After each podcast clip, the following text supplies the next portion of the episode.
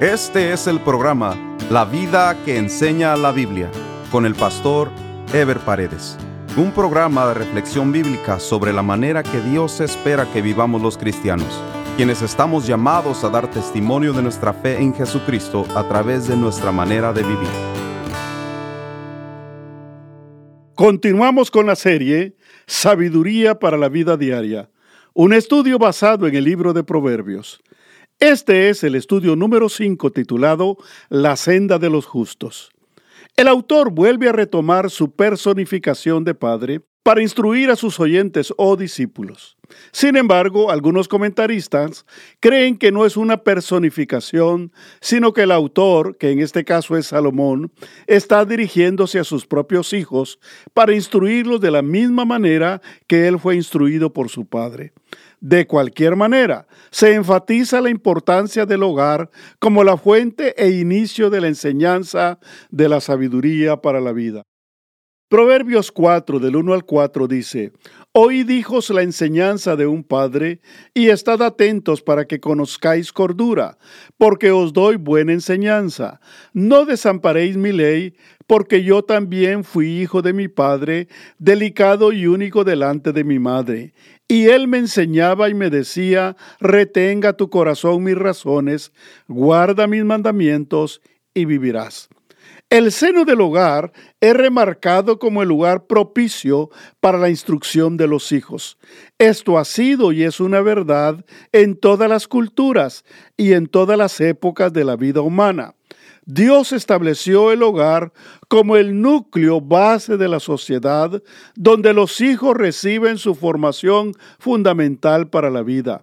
Si bien en toda sociedad se han ido desarrollando centros específicos o especializados de educación, siempre ha sido el hogar la base y la esencia de la formación de los hijos.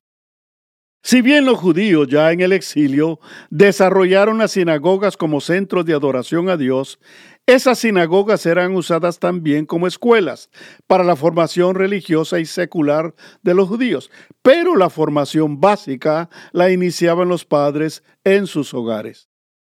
Tanto en la cultura judía como en nuestra cultura occidental, la base de la educación era religiosa, o más bien teológica espiritual. Las primeras y mayores universidades en Inglaterra y Estados Unidos se fundaron como universidades de teología y luego se fueron diversificando con estudios liberales de diversas ciencias. La primera universidad en América Latina fue fundada por religiosos cristianos españoles como una institución religiosa, la Real y Pontificia Universidad de San Marcos, que fue establecida en Lima, Perú, en 1551, todavía funciona el día de hoy. De la misma manera, la Universidad Autónoma de México y otras universidades en América Latina fueron establecidas como universidades cristianas que combinaban la teología con el estudio de otras ciencias. Con el paso del tiempo, todas estas universidades se han secularizado totalmente. Pero la enseñanza que los judíos recibían de los padres en las casas judías eran los principios y mandamientos que Dios les había dejado a través de Moisés. Por lo que la base de toda formación en la vida debería ser la base moral que Dios ha revelado a través de su palabra. Por eso Salomón hace énfasis en la instrucción que recibió de su padre, el rey David. Y si bien Dios dotó de sabiduría especial a Salomón, él recuerda con respeto y con aprecio la instrucción que recibió de su padre y por eso, con ese mismo cuidado, transmite a sus oyentes, sean sus propios hijos o sus discípulos, la buena enseñanza para la vida. En nuestra cultura hispana o latinoamericana hay mucho descuido de esta responsabilidad en los hogares. Creo que una de las razones principales es la condición económica de los hogares, que hace que los padres le den mayor importancia o cuando menos mayor dedicación al trabajo que a la formación de los hijos. El otro aspecto parece ser que los esposos tienden a delegar en la mujer esta responsabilidad, cuando que en la Biblia claramente se enfatiza la responsabilidad del padre como cabeza y sacerdote del hogar. Salomón dice en el versículo 4 que era su padre el que le enseñaba, mientras su madre lo cuidaba con delicada ternura. Lo importante es que el hogar debe ser la base de la formación de los hijos. Aunque vayan después a hacer estudios a otras escuelas, lo que aprendan en el hogar quedará impregnado en la mente y el corazón de los hijos como lo más importante. Los versículos del 5 al 7 de Proverbios 4 hablan de la responsabilidad de los hijos de buscar y adquirir sabiduría. El pasaje dice de la siguiente manera, adquiere sabiduría, adquiere inteligencia, no te olvides ni te apartes de las razones de mi boca, no la dejes, y ella te guardará, ámala y te conservará. Sabiduría ante todo, adquiere sabiduría, y sobre todas tus posesiones adquiere inteligencia.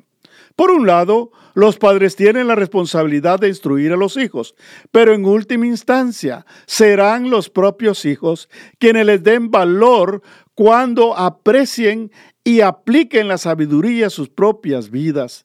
Los padres podrán poner todo su empeño en instruir a los hijos, pero son los hijos los que deben buscar y atesorar la instrucción. Los hijos pueden recibir regalos y bienes materiales de los padres, pero la mayor posesión que pueden llegar a tener como jóvenes es sabiduría e inteligencia. Proverbios 4 del 8 al 10 dice, engrandécela y ella te engrandecerá. Ella te honrará cuando tú la hayas abrazado. Adorno de gracia dará a tu cabeza. Corona de hermosura te entregará. Oye, hijo mío, y recibe mis razones, y se te multiplicarán años de vida. Cuando los hijos aman y retienen la instrucción, sus vidas son protegidas y engrandecidas.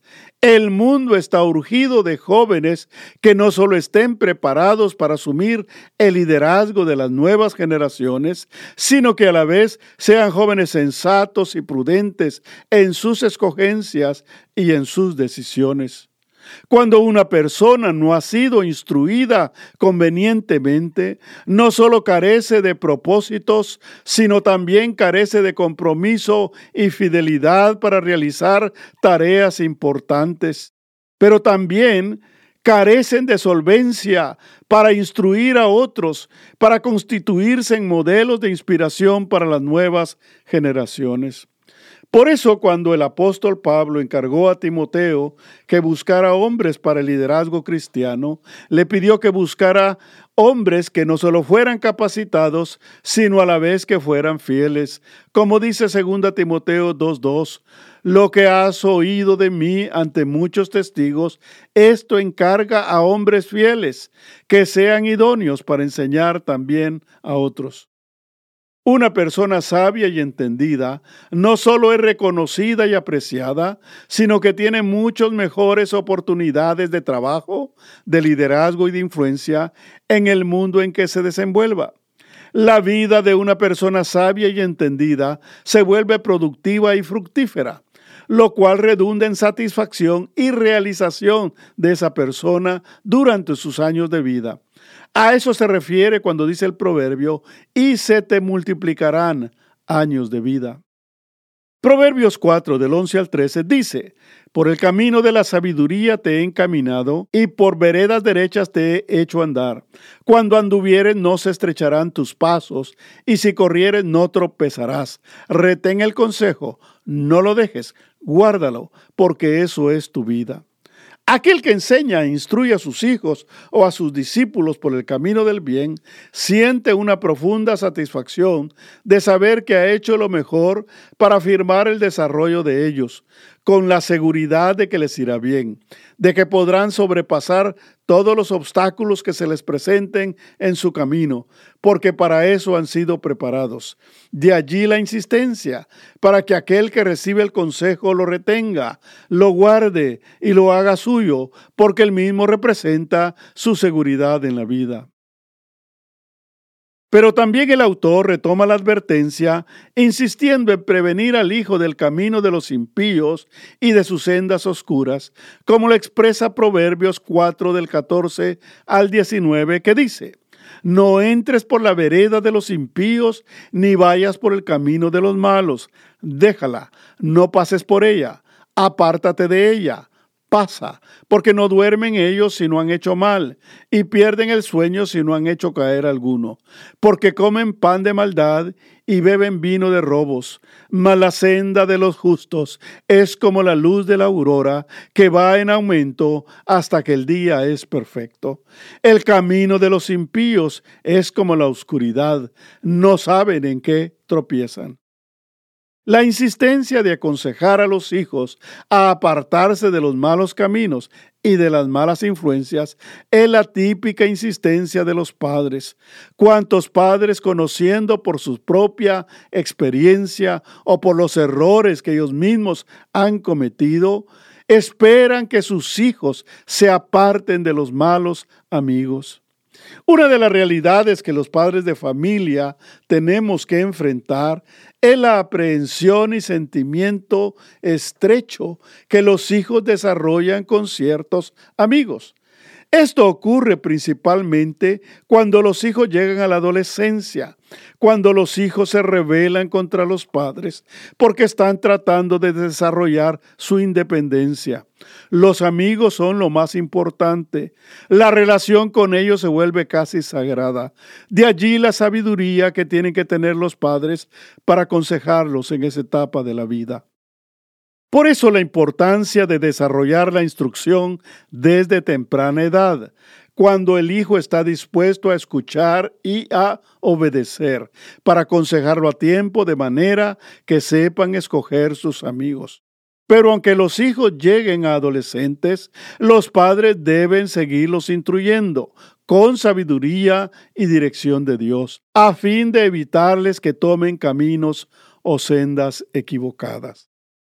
El autor hace un marcado contraste entre los caminos de los impíos y la senda de los justos. El versículo 18 dice, Mas la senda de los justos es como la luz de la aurora que va en aumento hasta que el día es perfecto. Este proverbio es más que un consejo brillante. En realidad es una enseñanza universal para todos los cristianos, que nos afirma que nuestra vida está destinada a crecer, a madurar y a perfeccionarse hasta llegar al punto de la realización y la satisfacción que Dios quiere para sus hijos. Dios diseñó la vida para que el ser humano se desarrollara de manera progresiva, física, moral y espiritualmente, hasta llegar a la perfección que Dios espera de nosotros. El creyente sabio no se estanca, no se detiene, no entra en rutina, porque está en desarrollo constante, buscando el cumplimiento de los propósitos de Dios en su vida. Vive para agradar a Dios y para llegar a la meta de su supremo llamamiento, que es la vida eterna, tal y como lo expresa el apóstol Pablo en Filipenses 3, 13 y 14. Hermanos, yo mismo no pretendo haberlo ya alcanzado, pero una cosa hago olvidando ciertamente lo que queda atrás y extendiéndome a lo que está adelante, prosigo a la meta, al premo del supremo llamamiento de Dios en Cristo Jesús. Una de las dificultades más comunes para el que quiere instruir es ganar la atención de sus oyentes, porque cada quien tiene su mente y su corazón en las cosas que le preocupan o en las que le gustan especialmente en el caso de los hijos pequeños o de los jóvenes, que tienen sus mentes muy activas en el presente o en el momentito que están viviendo, por lo que no les interesa oír instrucciones para el futuro. Pero la atención es indispensable cuando se están transmitiendo razones prudentes y de beneficio para quien las escucha y las pone por obra, como dice Proverbios 4 del 20 al 22. Hijo mío, está atento a mis palabras, inclina tu oído a mis razones, no se aparten tus ojos, guárdalas en medio de tu corazón, porque son vida los que las hallan y medicina a todo su cuerpo.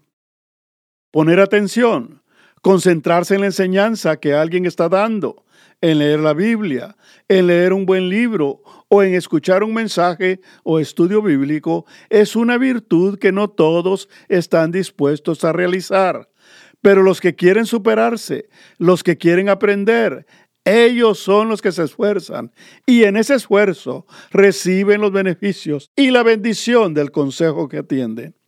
Desafortunadamente, el mundo está lleno de gente fracasada que nunca le dio importancia al consejo sabio. Quizás algunos no tuvieron el privilegio de ser instruidos en sus hogares, pero igual pudieron buscar la sabiduría por su cuenta, pero nunca se esforzaron ni pusieron atención cuando alguien quiso aconsejarlos. Aún hay muchos cristianos que van a la iglesia por la fuerza de la costumbre, por cumplir con un privilegio o van con un espíritu religioso. Su corazón y su mente están en otro lado y no escuchan atentamente el consejo de la palabra de Dios. Es de especial importancia Proverbios 4:24, que dice de la siguiente manera, sobre toda cosa guardada, guarda tu corazón, porque de él mana la vida. El corazón en el cuerpo humano es el órgano vital que funciona como una bomba que hace circular la sangre en todo el organismo. La circulación de la sangre es la señal de la vida en una persona. Si no hay circulación de sangre en alguna parte del cuerpo, esa parte se muere.